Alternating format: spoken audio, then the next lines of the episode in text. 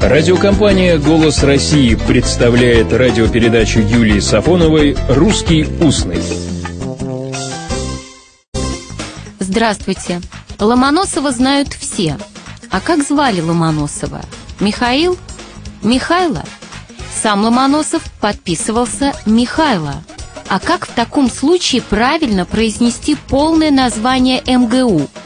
Московский государственный университет имени Михаила Васильевича Ломоносова или следует, называя имя нашего великого ученого, сказать так, как он себя называл? Михайло. Хороший вопрос.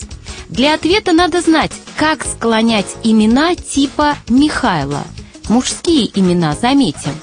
И оказывается, что имена типа Иванка, Михайла, Данила, древнерусские, украинские, белорусские или русские диалектные склоняются по образцу женского рода. Например, у Иванка с Михайлой про Данилу. А значит, в родительном падеже у имени Михайло будет форма Михайлы, а полное название МГУ при употреблении этой формы будет звучать так – Московский государственный университет имени Михайлы Васильевича Ломоносова.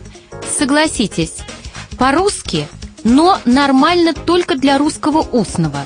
Поэтому-то при официальном именовании нашего главного вуза употребляем полную, не диалектную форму имени Михайла, употребляем вариант имени, другой, Михаил. Раз уж заговорили о таких именах, скажем и об именах Садко и Василько. Такие имена, как и фамилии Нако, Ющенко, например, в современном русском не склоняются. Но в специфических ситуациях, когда говорящий проявляет или даже подчеркивает свою профессиональную связь с упоминаемым персонажем или свое знакомство с его языковыми особенностями, склоняемый вариант допустим в русском устном. Так, вариант типа у Василька вполне уместен в профессиональной речи историка, когда имеется в виду, например, князь XII века Василько Теребвольский, а вариант типа «усадка» в былине «осадко» или в профессиональной речи фольклориста. Кстати, о фольклоре.